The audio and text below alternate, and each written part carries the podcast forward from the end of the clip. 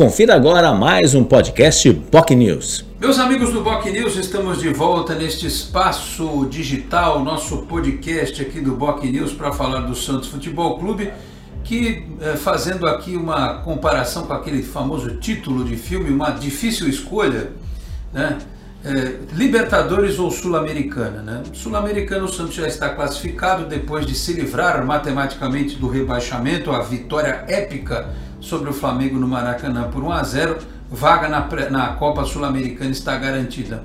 Matematicamente o Santos vai enfrentar o Cuiabá na noite desta quinta-feira, 9h30 na Vila Belmiro, com chances de pré-Libertadores.